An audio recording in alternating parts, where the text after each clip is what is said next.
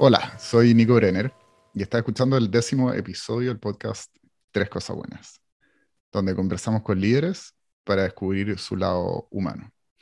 Hoy tenemos un episodio especial con un tremendo invitado.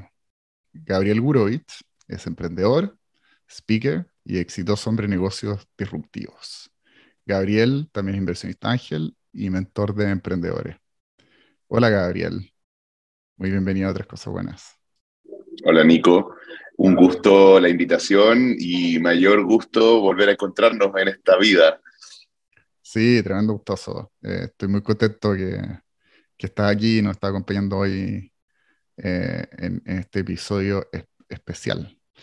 Normalmente hablamos en este eh, podcast de, de, tres cosas buenas y exploramos como el lado humano de nuestros invitados, pero hoy le vamos a dar una vuelta, motivado por un tema que planteaste tú Gabriel. Igual es un tema súper humano, pero como más, más general con otra, con otra vuelta. Como decía, lo planteaste tú hace un par de semanas, me llamó mucho la atención y me encantaría desarrollarlo hoy. Así que comienzo con, con esta pregunta. ¿Qué es lo que tienes en mente con el concepto de consciousness y tech o conciencia y tecnología? ¿Qué, ¿Qué, significa eso? Bueno, em, partamos por conciencia. Em, es difícil de explicar, de hecho en la literatura se llama The Hard Problem of Consciousness, pero es la sensación que tenemos todos nosotros seres humanos de que hay algo adentro de nosotros que somos nosotros. Nosotros no somos nuestro cuerpo, definitivamente nosotros no somos nuestros pensamientos y nosotros somos ese pequeño observador interno que de alguna manera recibe estímulos del medio ya sea por la vista, el olfato, el oído, el tacto, etc. Eh, y genera alguna especie de vida propia o, sensación eh, de experiencia interna, ¿cierto?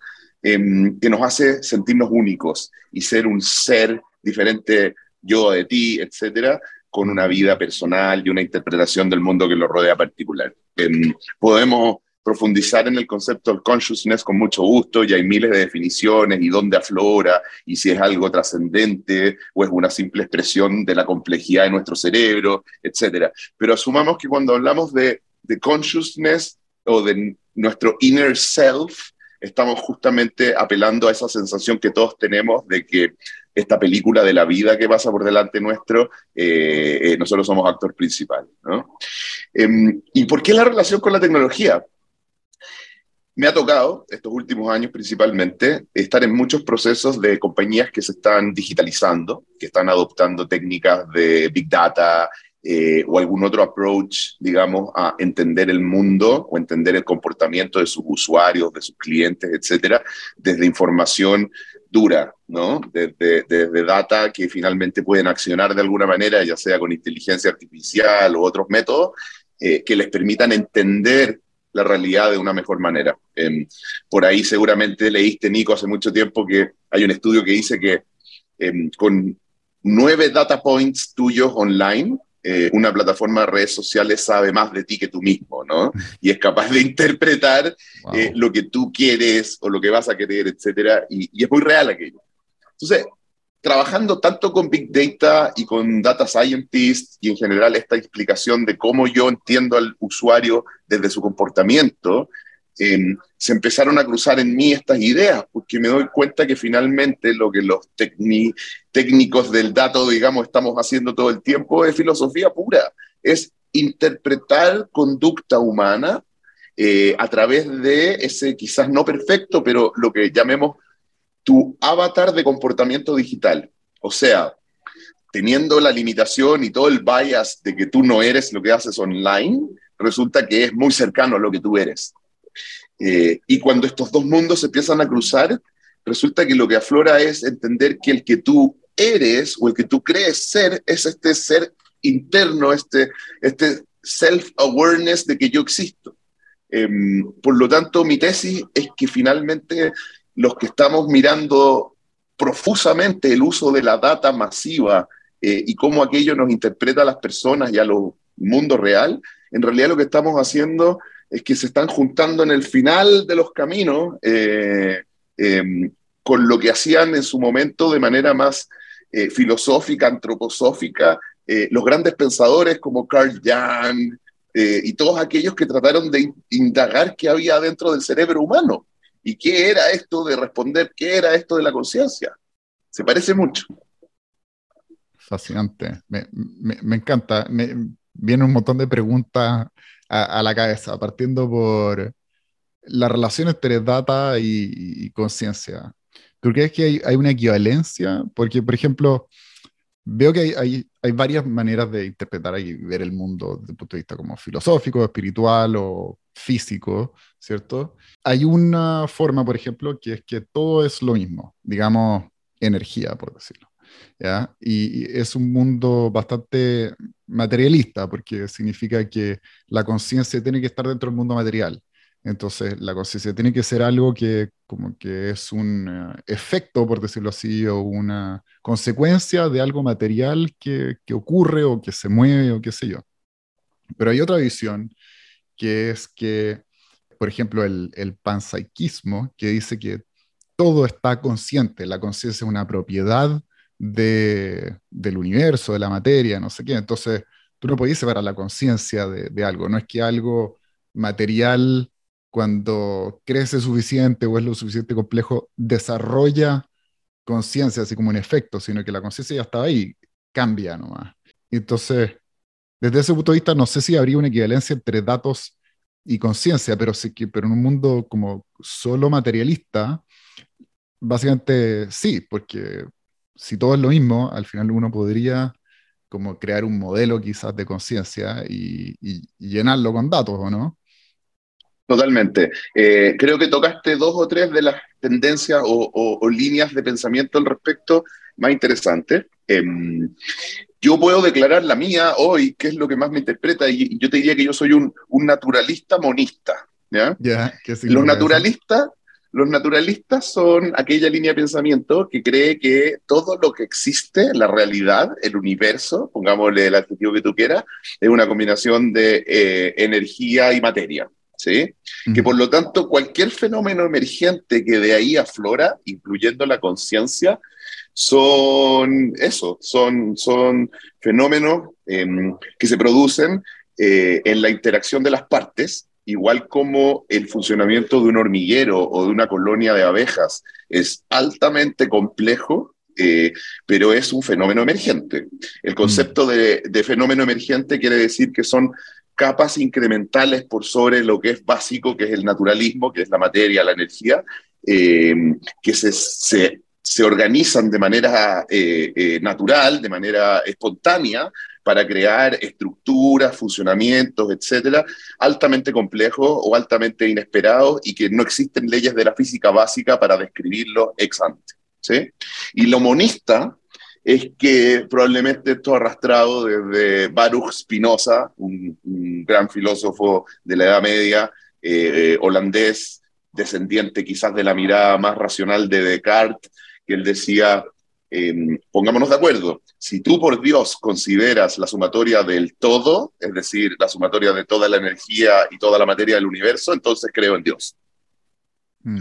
Eh, y nuestras pequeñas mentes limitadas no nos permiten profusamente entender, cosa que uno lo logra a través de otra cosa que vamos a hablar en este podcast, estados de conciencia alterada o estados de conciencia aumentada, eh, que tú perteneces a un algo mucho más profundo y que estás hiperconectado con la piedra, el aire, tú, la otra persona y el planeta más lejano a la Tierra, ¿no? Y estamos como en un grid de algo que es monista, por eso monista, de mono, ¿no? De una sola cosa. Mm. Esa línea de pensamiento probablemente es la que la gran mayoría de los científicos, físicos, biólogos, químicos terminan por, por de alguna manera cristalizar en su mente.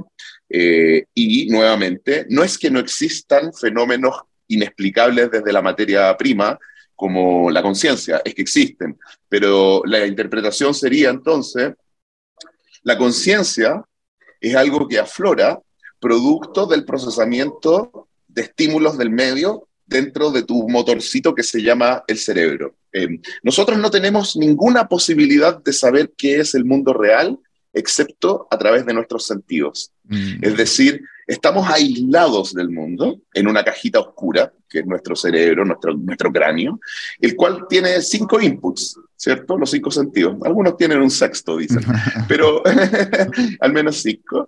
Eh, que ese estímulo, ese input, ¿cierto? Ese fotón que entró en tu retina o esa perturbación eh, de la, del aire, que son las señales de audio, ¿cierto? Las ondas que se, se propagan, eh, hacen que haya un proceso químico, electroquímico en realidad, dentro de tu cerebro, que es interpretar esa data para hacer la mejor expresión o la mejor entendimiento de lo que te rodea. Producto de ese proceso electroquímico se produce un subproducto, igual como un motor a combustión que tira humo por el tubo escape. Por lo tanto, en esa analogía, tu conciencia o lo que tú crees ser tu yo mismo, tu yo interior, tu self-awareness, no es más que el humo que sale por el, eh, por el tubo escape del motor. O sea, en el fondo es un fenómeno emergente, producto del procesamiento básico de inputs que te llegan. Suena duro porque el siguiente paso, y aquí conecto con tu pregunta de cuál sería la analogía de la data con, con, el, con comportamiento con el, o con la conciencia, es que si tú estás de acuerdo con lo que yo acabo de decir, es una ilusión que tenemos libre albedrío. Ejemplo, mm. o sea, básicamente lo que somos, somos una pequeña vending machine electroquímica que ante el mismo estímulo reacciona siempre igual. Entonces, si yo pudiera invitarte a este siguiente Em, experimento mental, porque es imposible replicar. Tú eres un pigmeo en la sabana africana y te enfrentas ante un león. ¿Sí? El proceso evolutivo ha creado que aquel input de una fiera tratando de comerte genere en ti una reacción de, tratar de salvarte, ¿cierto? De, en el fondo, eh, salir corriendo, ¿no? O lo que fuese, subirse a un árbol. Pero, pero en el fondo eh, hay un riesgo, tu cerebro está preparado para que ese riesgo, etcétera. Y de hecho, esto está estudiado. Uno está eh, em, evolutivamente más preparado para la información peligrosa, lo negativo, porque si te quedaras pegado en la sabana, eh, olfateando las flores, ¿ah? o contemplando las nubes en el cielo, y eso llamara más tu atención, probablemente el león te come. Entonces, oye, imagínate, esto no es historia otra vez, pero, pero yo me topé con un león no, no en la sabana, en el borde de un cráter en Tanzania. ¡Wow! y, no, no, salí corriendo, pero tampoco me comió, así que. Sobreviví. Eh, mi, mi, tesis es que si tú, si, si tú a ese pigmeo lo pudieras enfrentar dos veces ante el mismo estímulo, cosa que es imposible porque de cada experiencia uno aprende y de alguna manera altera eh, el cómo procesa la información, ¿no? Hay, hay, una cosa muy plástica en el cerebro, que cada, cada nuevo eh, aprendizaje de alguna manera eh, cambia tu comportamiento futuro, pero, pero si no tuviera memoria este pigmeo y se le olvida todo lo que hace y al día siguiente en el mismo lugar se enfrenta al mismo estímulo del león que lo va a comer, va a reaccionar idéntico. O sea, el libre albedrío es una ilusión óptica que tenemos respecto a nosotros mismos. Por lo tanto, eh, y con esto redondeo la idea, si yo soy capaz de interpretar la data de tu comportamiento online, asumiendo el, eh, eh, el, sesgo de que no es exactamente igual a tu comportamiento en el mundo real, pero es un muy buen acercamiento, y asumimos que todos somos monistas naturalistas, lo siguiente es decir que ante el mismo estímulo yo sé cómo vas a reaccionar a futuro. Mm, Por lo tanto, en los grandes datos, en el Big Data, en los miles de millones de usuarios y en los miles de millones de millones de interacciones que aquellos usuarios generan, efectivamente yo puedo extraer con bastante certeza, al menos en los promedios, cómo va a reaccionar la gente.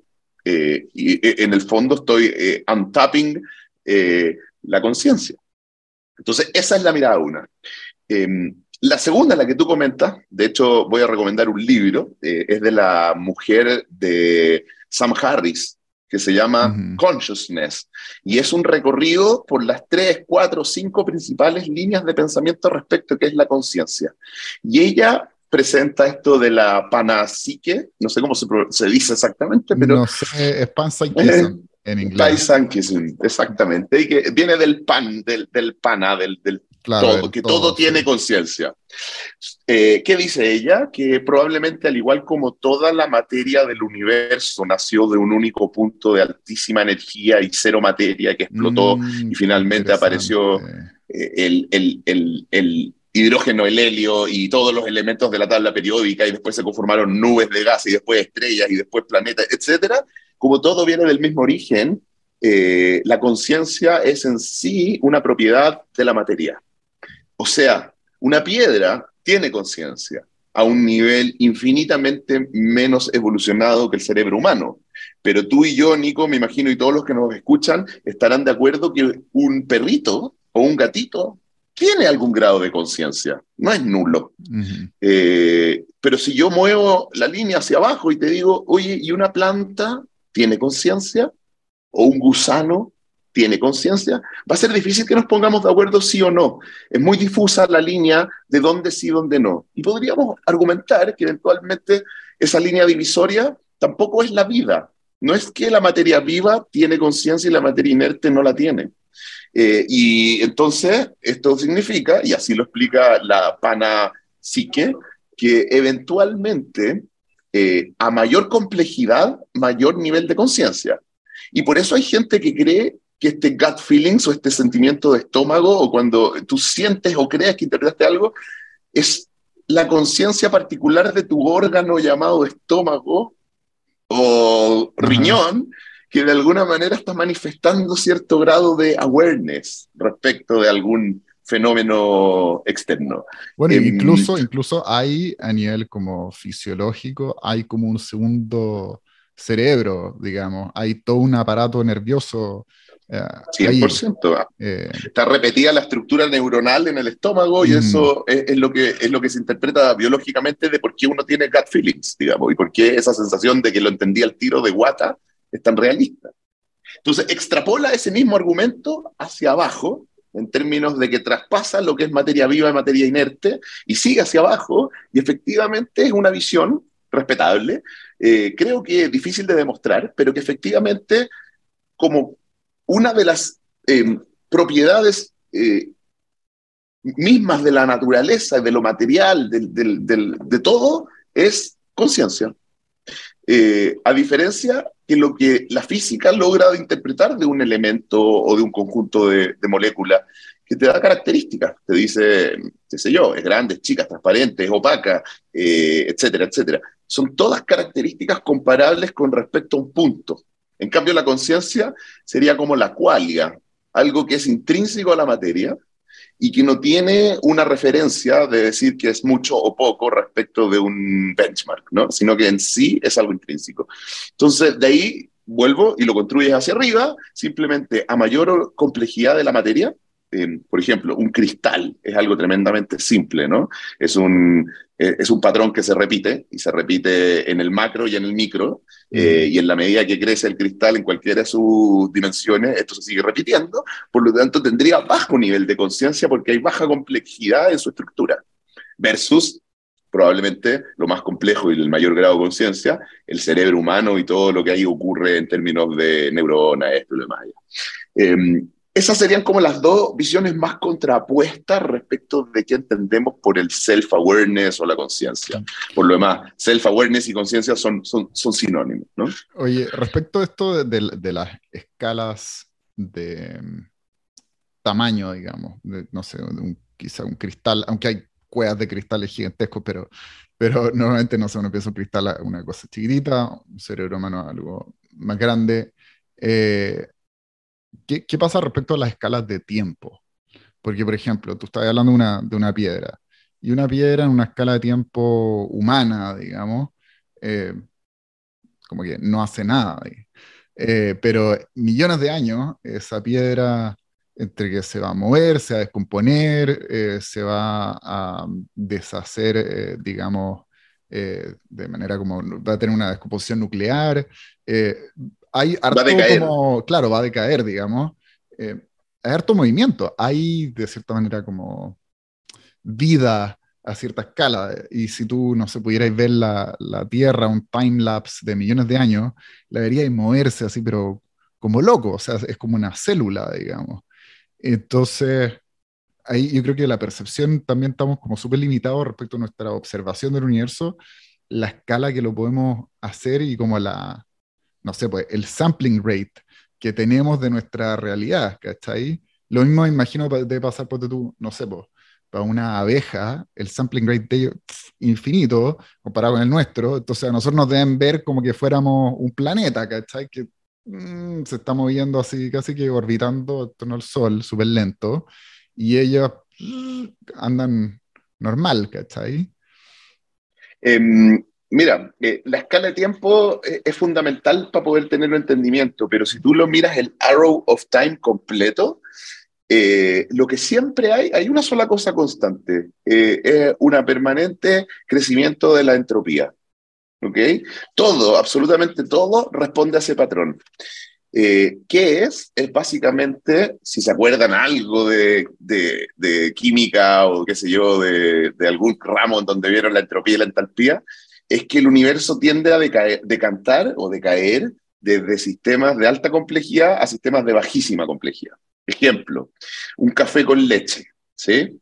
Cuando yo sirvo primero el café y encima la leche, la composición molecular de ese café para que se vea así, si tiene menos combinaciones posibles que el café totalmente revuelto. O sea, cómo yo eh, mixeo las moléculas dentro de un café, en el primero, cuando está dividido, es mm. una cosa de menos entropía que en el caso segundo, donde las alternativas de cómo mixear todas esas moléculas en el macro para que vean lo mismo, un café mezclado, son muchas más.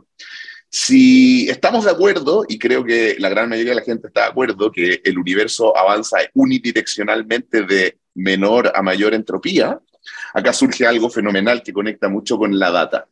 Esto lo propuso Stephen, Steven Wolfram, el mismo de Wolfram Alpha, que hace unos años se metió duro en la, en la física eh, de la pequeña escala, de la física cuántica, pero desde la teoría de la información, desde la teoría de, la computación. Y él dice que, imagínate que el universo todo, o sea, toda la materia y toda la energía, eh, es finita, lo sabemos, eh, por lo tanto tiene una capacidad de cómputo finita. O sea, si tú pudieras guardar data en todas y cada uno de los átomos o moléculas del universo, finalmente eso es finito. Por lo tanto, explica desde esta lógica que se llama el Ruliard como teoría, que si yo me muevo a mayor velocidad, el rate con el que el universo es capaz de actualizar dónde estoy hace que yo envejezca menos, porque no le da la capacidad de cómputo para hacer las dos cosas. Y esto está demostrado desde Einstein.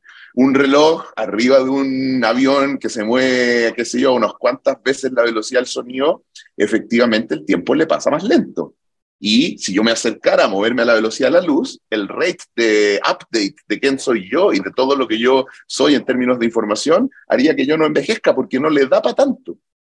Eh, entonces, el universo, entendido desde esta mirada, es el eh, conjunto posible de todas las reglas posibles. No sé si me di a entender.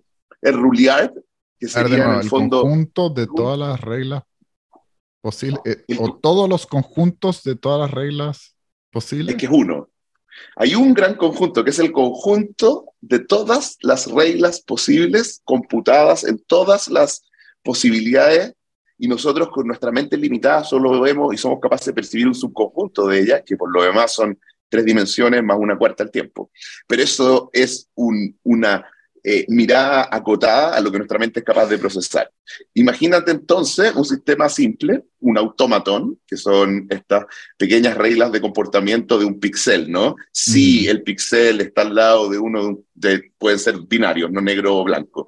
Un blanco al lado de un negro, entonces se convierte en negro. Si está al lado de uno del mismo color, entonces no pasa nada, etc. Y tú juegas con estos automatones que tienen básicamente una o dos reglas y después de muchos periodos de juego, empiezan a ocurrir organizaciones espontáneas, súper complejas en algunos casos, que era imposible de describir con reglas desde el principio. Extrapola esta misma idea al todo, al universo, y técnicamente lo que tenemos es un conjunto de reglas posibles corridas en todo su orden y, y combinatoria posible. Ese es el espacio llamado Ruliard, según Wolfram, y básicamente ese espacio es la realidad, es el universo, es lo posible. O sea, él parte desde los estados posibles hacia un subconjunto de estados que somos eh, como seres humanos capaces de percibir simplemente, eh, y ahí ya estamos sometidos a un subconjunto del Ruliard. Em, a mí me parece fascinante porque la cuántica describe que hay pequeños cuantas mínimos de paquetes de energía, así como hay cuantas mínimos de tiempo La, la, la, constante de Planck finalmente demuestra que bajo cierto tiempo, algo así como 1 elevado a la menos 39 segundos, algo ridículamente chico, el tiempo deja de transcurrir. Y si el tiempo deja de transcurrir, violaste eh, el principio de la entropía, porque eso avanza solo en una dirección. Por lo tanto, puede ser que la realidad sea discreta. Vamos a poder percibirla. Yo, siempre me pregunto ese ahí, cuando, la discretización de, de, las cosas, me pregunto si que eso es una consecuencia de, de nuevo, nuestra limitación como de nuestro sampling rate o, o, sampling scale, digamos, ¿cachai? Porque eh, nosotros estamos limitados a, a, esa escala, digamos, estamos limitados a, a, nuestro pensamiento ya, porque ni siquiera los instrumentos llegan a una escala de ese, de ese tipo. Y aunque llegue un instrumento, al final tú cuando estás haciendo una medición lo estás afectando. Entonces, como que no tenéis forma, eh, eh, eso es como un poquito también paradójico, que cuando llegáis a la mínima escala posible, para ampliarla, la tenéis que alterar. Y por lo tanto tú estás no podéis solo percibir, digamos. El percibir implica cambiar. Sí, exactamente. Ah, eh, tú afectas el sistema una vez que percibes, porque eres parte del sistema finalmente. Pero creo, pero creo que hoy día eh, la gente que está en la vanguardia del pensamiento de, de, cuántico, digamos, entre ellos te puedo nombrar a Sean Carroll, a Carlos Rovelli, al mismo Wolfram, eh, creen y piensan y articulan la idea de que efectivamente la realidad, el universo, finalmente es discreto. Y hay una mínima escala cuántica, el cuanta de energía y el cuanta de tiempo, de hacia abajo ya no se puede ir más. ¿Demostrable? No lo sé. Ahora, la percepción humana efectivamente es eh, limitada en términos de cuán chiquitito puedes atomizar tu experiencia o cuántos ciertos eh, eh, cuadros por segundo percibes o ponlo en el plano que quieras. y nos impide salir de esta trampa del continuo, porque finalmente bajo esa mínima escala que tú amplias, el resto para ti es algo no discreto, sino que algo continuo y, cuesta mucho desapegarse de esa idea. Pero al parecer, y yo tiendo a pensar eso, efectivamente el universo es discreto.